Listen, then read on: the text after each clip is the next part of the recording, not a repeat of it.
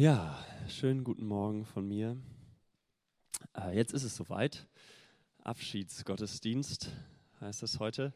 Und ich hatte jetzt fast ein Jahr Zeit, mich darauf vorzubereiten, aber irgendwie ist es trotzdem noch sehr unwirklich. Ähm, ja, ich werde nicht das letzte Mal hier stehen, aber äh, trotzdem feiern wir heute ähm, ja, meinen Dienst hier in der Gemeinde und ähm, ich sage Tschüss in einer Weise und ähm, ja, das ist ein besonderer Moment. Ich habe ein bisschen zurückgedacht und zurückgeschaut und mich erinnert, äh, vor fünf Jahren ungefähr im Mai, Marco, haben wir über Facebook geschrieben und äh, du hast mich eingeladen, mal die Christusgemeinde anzugucken. Äh, das habe ich dann auch gemacht und dann ging es ziemlich schnell, dass ich gesagt habe, ja, ich äh, will hierher kommen als Trainee für zwei Jahre. Und ähm, das war dann Anfang 2015, im Januar bin ich hierher gekommen und war Trainee für zwei Jahre. In der Zeit habe ich viel gelernt hier. Äh, Trockenbau, Malerarbeiten, äh, Gerüstbau, Holzarbeiten. Ja, also die ersten zwei Jahre waren tatsächlich viel geprägt von dem Bau hier. Da gab es diese ganze Etage hier noch nicht so, wie wir das jetzt hier nutzen und genießen. Und, äh, aber ich habe natürlich viele andere Sachen gemacht und gelernt in der Zeit. Ähm, wir haben die Spätschicht gestartet und da durfte ich viel lernen. Und ähm, missionarisch aktiv sein war ein Gebiet, wo ich viel lernen durfte, äh, wie man eine Predigtreihe über zwei Jahre macht äh, vielleicht erinnert ihr euch an das Lukas-Evangelium, Gemeindeleitungsarbeit, viele Dinge, die ich lernen konnte. Und irgendwann kam der Punkt, wo wir uns gefragt haben, wie, was kommt nach diesen zwei Jahren, wie geht es weiter?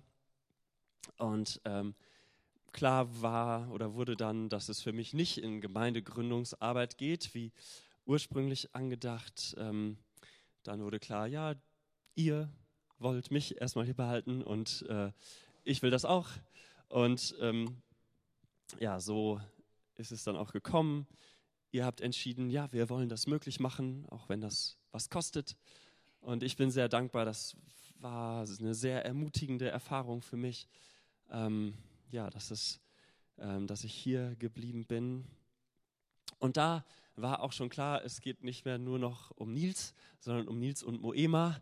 Ähm, als, ähm, ja, das ist auch alles hier und mit euch passiert. Mit euch zusammen habe ich äh, meine wundervolle Frau Moema kennengelernt und ähm, mit euch zusammen haben wir geheiratet und jetzt äh, unser erstes Kind äh, wächst mit euch zusammen hier auf. Ähm, das ist viel Besonderes, was passiert ist. Und tatsächlich äh, haben wir beide, Moema und ich, äh, diese Baustelle hier eingeweiht. Äh, die erste Veranstaltung, die hier war, war unsere Hochzeit. Ähm, ja, aufregend und besonders diese Zeit. Das ist schon wieder zweieinhalb Jahre her, ähm, dass wir geheiratet haben und ähm, meine Trainee-Zeit zu Ende war. Unser Leben hat sich sehr verändert in der Zeit. Ähm, jetzt steht für uns noch mehr große Veränderungen an. Vieles ist noch ganz offen und ungewiss. Ähm, ich suche jetzt erstmal einen Job hier in Bremen äh, für September. Erstmal sind zwei Monate Elternzeit im Juli und August ganz frei und äh, das ist schön. Und mal sehen, was dann kommt. Wir beten und fragen, was Gott dann in Zukunft vorhat mit uns. Wir wollen ihm zur Verfügung stehen und sind dankbar, wenn ihr auch mit dafür betet. Äh, klar ist im Moment eigentlich erstmal nur, der Dienst hier geht zu Ende. Und ich habe mich bemüht, ähm, diesen Dienst, den ich hier viereinhalb Jahre tun durfte, unter Gottes Wort zu tun. Ich habe mich bemüht, dass, dass mein Wesen, meine Art, mein Charakter unter Gottes Wort ist und dass meine Arbeit unter Gottes Wort ist. Und eins, was mir auch wichtig war und wo ich mich bemüht habe, ist, euch das wichtig zu machen. Euer Leben äh, und Gemeinde unter Gottes Wort ähm, zu leben. Und ich bin sehr dankbar, dass ihr mich, meinen Dienst hier so freundlich, herzlich, liebevoll aufgenommen habt. Und ich bete, dass, ähm, dass meine Arbeit, die ich hier getan habe, Früchte in eurem Leben trägt. Und bevor ich weitermache, möchte ich jetzt auch nochmal beten für ja, diese Predigt. Äh, es wird nicht nur persönliches Erzählen von mir sein, sondern wir werden uns auch im Bibeltext angucken. Lasst uns nochmal zusammen aufstehen. Ich möchte beten. Treuer Vater, ich danke dir. Danke für deine Gnade. Danke, dass ich so deutlich erleben durfte, wie du ähm, versorgt und geleitet hast in den letzten viereinhalb Jahren. Danke, dass du die Christusgemeinde versorgt und geleitet hast und das auch in Zukunft tust. Und danke, dass du heute Morgen da bist und wir dir begegnen dürfen. Herr, ich will dich bitten, dass du jetzt versorgst, dass dieser Gottesdienst dir Ehre macht und uns stärkt und ermutigt in unserem Vertrauen auf dich. Amen. Ja, ihr könnt euch wieder setzen. Ja, das ist mein Gebet, dass, dass mein Dienst Frucht bringt in eurem Leben hier in der Gemeinde. Und ich weiß, dass ich Schwächen habe und auch die haben sicherlich meinen Dienst geprägt. Ich weiß nicht, vielleicht ist das was in so einem Abschiedsmoment, wo du denkst, ja, da gab es Dinge, die waren nicht so gut, nicht so schön. Wenn das so ist, bitte ich dich um Vergebung. Und ähm, ja, ich, ich bete, dass, dass Früchte wachsen können. Das Wichtigste ähm, für mich an dieser Zeit ist, mit euch gemeinsam diese Zeit erlebt zu haben. Ähm, in Beziehung mit euch. Und ich will das nochmal sagen. Vielen Dank, dass ihr mich und uns als Familie so angenommen, ähm, lieb gehabt habt und so herzlich und liebevoll wart, dass ihr immer wieder ermutigend und bestätigend wart. Also es ist wirklich schön, mit euch als Gemeinde zu leben. Und dieses gemeinsame Leben, Jesus hat gesagt, dass das Wichtigste, das größte Gebot ist, dass wir Gott lieben und dass wir einander lieben. Wir sind für Beziehungen geschaffen und das ist, was Gemeinde ausmacht. Nicht in erster Linie der Gottesdienst, äh, Predigt, Musik, auch das gehört zur Gemeinde, aber in erster Linie ist Gemeinde wir, erlöste Sünder, die durch Jesus gerettet sind und die durch Jesus verbunden sind. Gemeinde passiert nicht Sonntagmorgens von 11 bis 12, da auch, aber ähm, Gemeinde passiert, wo wir miteinander reden, wo wir füreinander beten, wo wir miteinander Dinge stemmen, wo wir miteinander essen. Ähm, da passiert Gemeinde. Ähm, die Bibel benutzt ein Bild für Gemeinde, ähm, den Körper, dass Jesus der Kopf ist und wir sind der Körper von Jesus. Gemeinde ist also, muss immer da sein, wo Jesus ist. Gemeinde ist, ist lebendig, ein, ein Organismus, nicht eine Organisation. Gemeinde teilt das Leben miteinander, das ganze Leben. Gemeinde ist von Gott bestimmt, von Gott geordnet. Und das bedeutet auch, Gott gibt Ämter in der Gemeinde. Die Bibel sagt, er gibt Lehrer und Älteste und Leiter und so weiter. Und diese ja, besondere Berufung für mich als Pastor der Christusgemeinde hier, die geht jetzt zu Ende. Aber weil Gemeinde sein Körper ist, er ist das Haupt, deswegen ist das Leben von, von ihm gegeben. Sie wird von ihm mit Leben gefüllt und von ihm, von Gott geordnet. Er versorgt seine Gemeinde. Ähm, er versorgt uns. Ja, das gilt für die Christusgemeinde. Er wird weiter versorgen mit den Ämtern, mit den Personen, die gebraucht werden. Er ist das Haupt.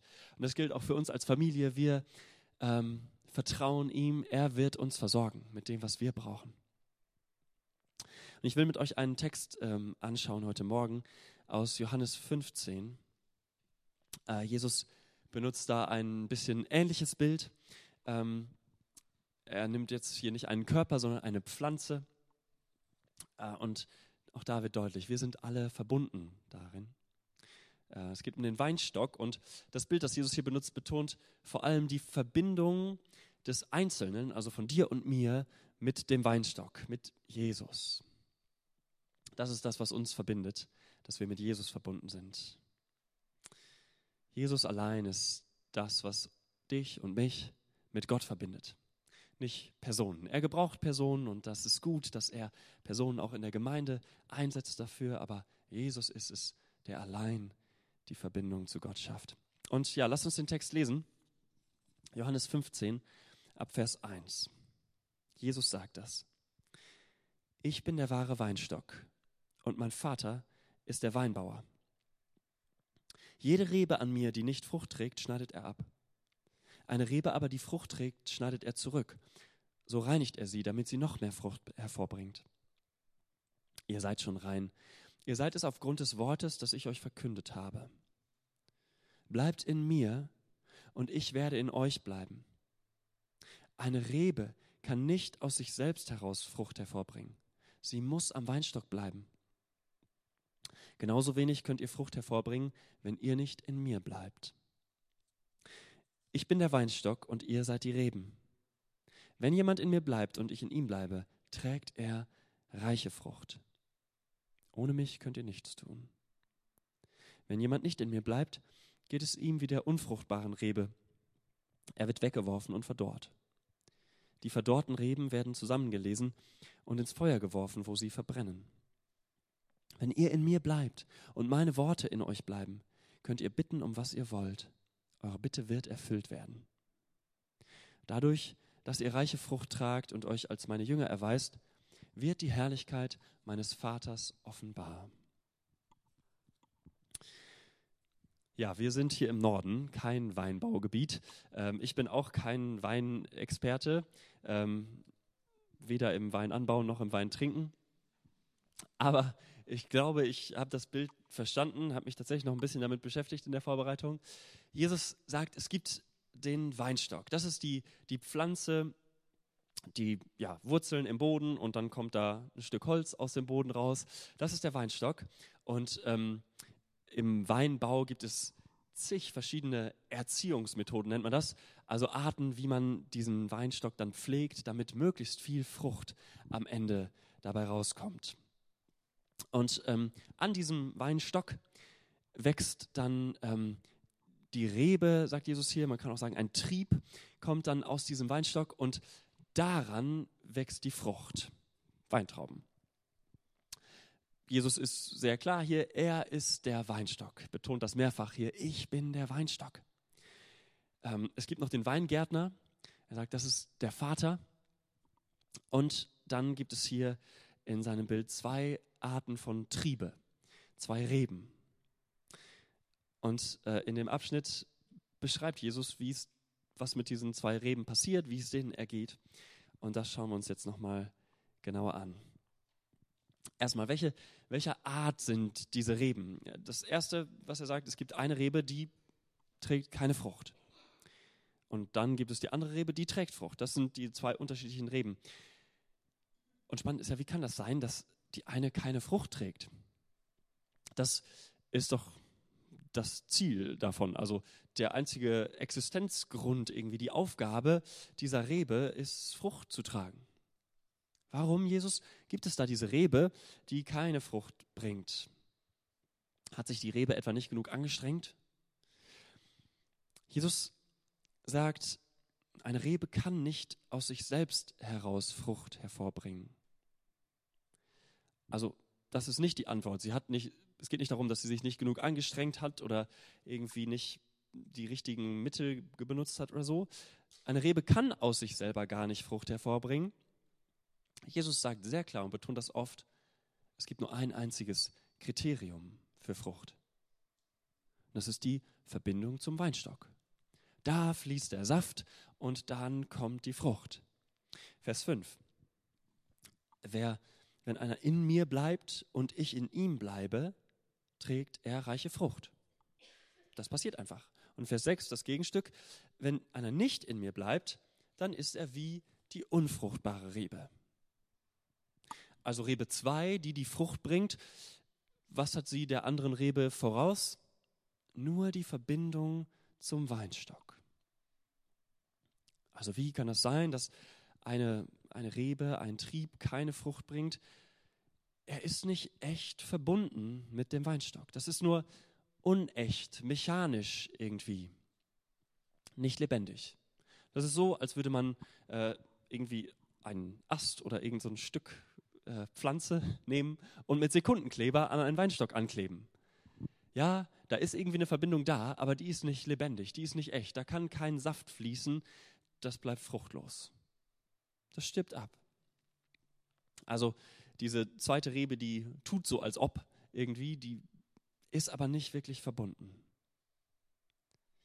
Jesus betont es immer wieder. Es gibt kein anderes Kriterium. Es ist nicht die Anstrengung der Rebe. Es ist nicht die, die Familie, die Nationalität oder irgendwas anderes. Fünfmal betont Jesus das.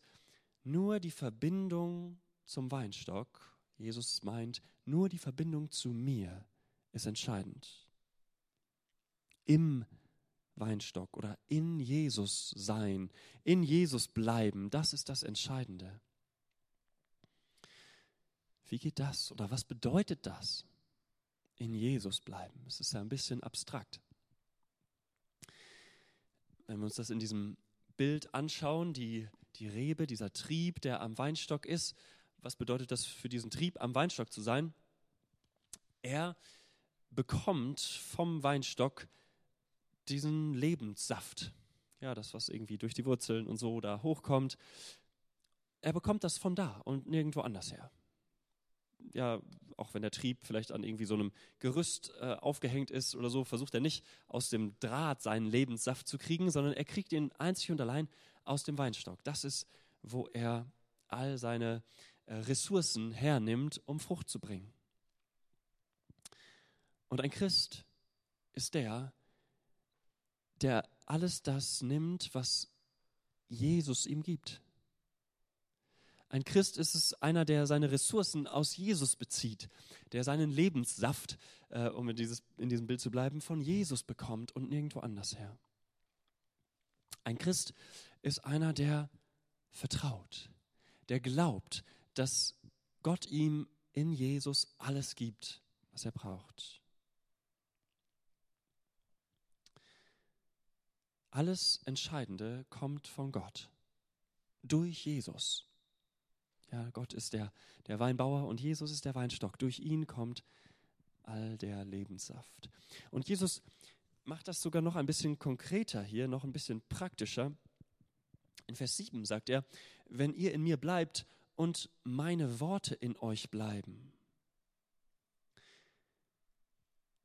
dann könnt ihr bitten, was ihr wollt und vorher sagt er es auch, wenn ihr in mir bleibt und ich in euch bleibe, und ich verstehe das so, dass das hier das Gleiche meint, wenn ihr in mir bleibt und meine Worte in euch bleiben.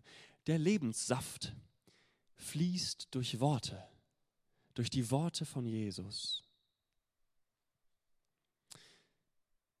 Das, was Jesus für uns ist, das kommt durch seine Worte. Ähm, da denke ich sofort an, an Psalm 1, wo steht, wer Lust hat an Gottes Wort und darüber nachdenkt Tag und Nacht, der ist wie ein Baum am Wasser, der seine Frucht bringt zu seiner Zeit.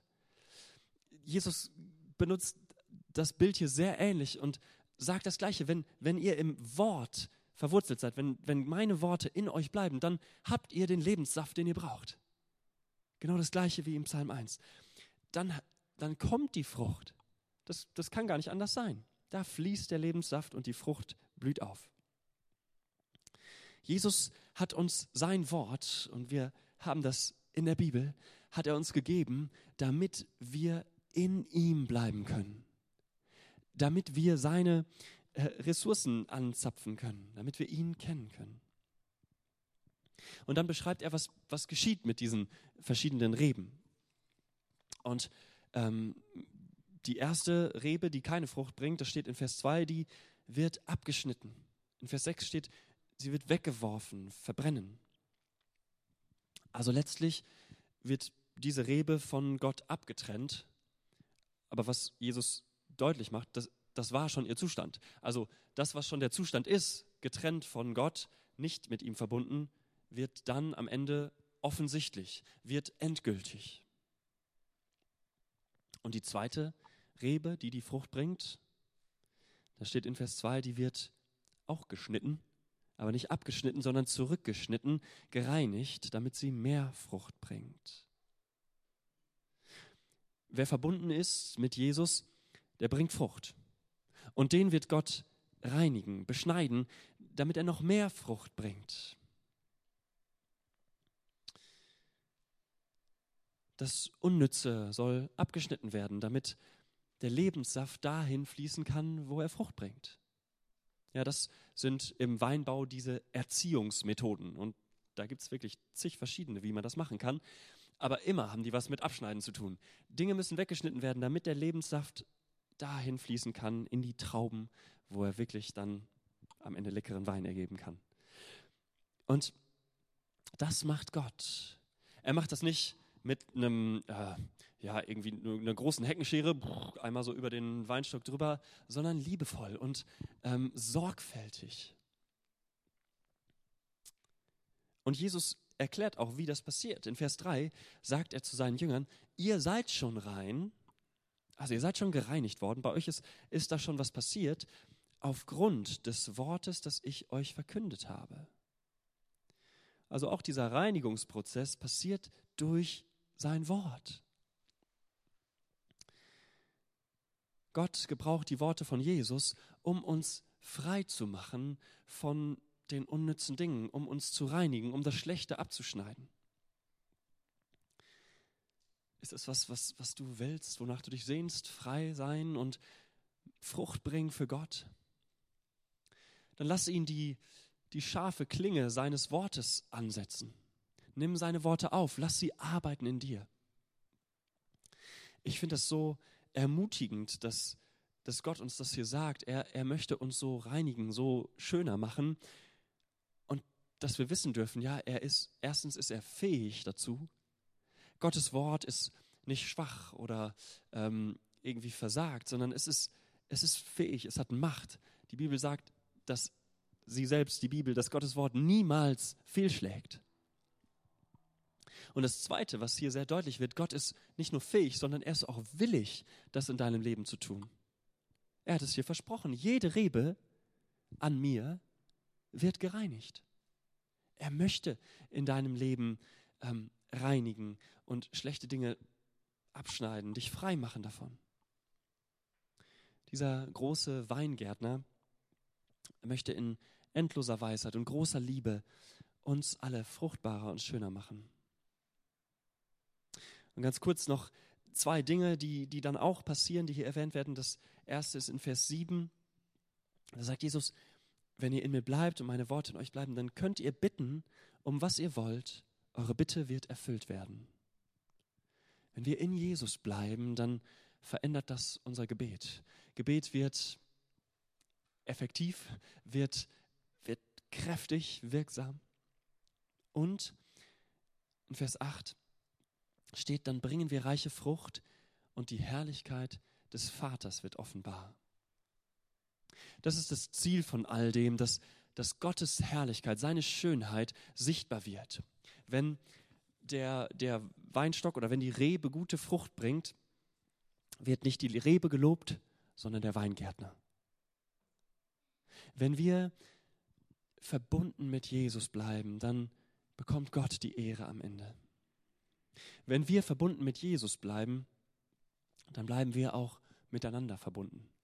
Das ist, was uns eins macht, was uns verbindet. Und das ist, was uns ausmacht als Gemeinde. Mit Jesus, in Jesus verbunden zu sein. Ich habe diesen, diesen Text heute für heute rausgesucht, weil ich uns ermutigen will. Ich brauche Ermutigung, ihr vielleicht auch. Und ich will uns ermutigen, dass alles Entscheidende durch Jesus kommt. Durch meinen Dienst gibt es, durchs Ende meines Dienstes gibt es viel Veränderung. In unserem Leben ist vieles spannend und offen und verändert sich. Und auch in der Gemeinde verändert sich manches. Aber alles Entscheidende haben wir in Jesus. Das gilt für mich und meine Familie. Wenn wir mit Christus verbunden bleiben, haben wir alles was wir brauchen. Wir werden nichts verlieren. Und das gilt für dich persönlich und das gilt für euch als Gemeinde. Wenn du, wenn ihr mit Christus verbunden bleibt, dann werdet ihr nichts verlieren. Dann wird nichts fehlen. Durch ihn bekommen wir allen Lebenssaft, den wir brauchen, um die Frucht zu bringen, die Gott ehrt. Durch ihn bekommen wir alles, was uns verbindet, alles, was Gemeinde zu Gemeinde macht.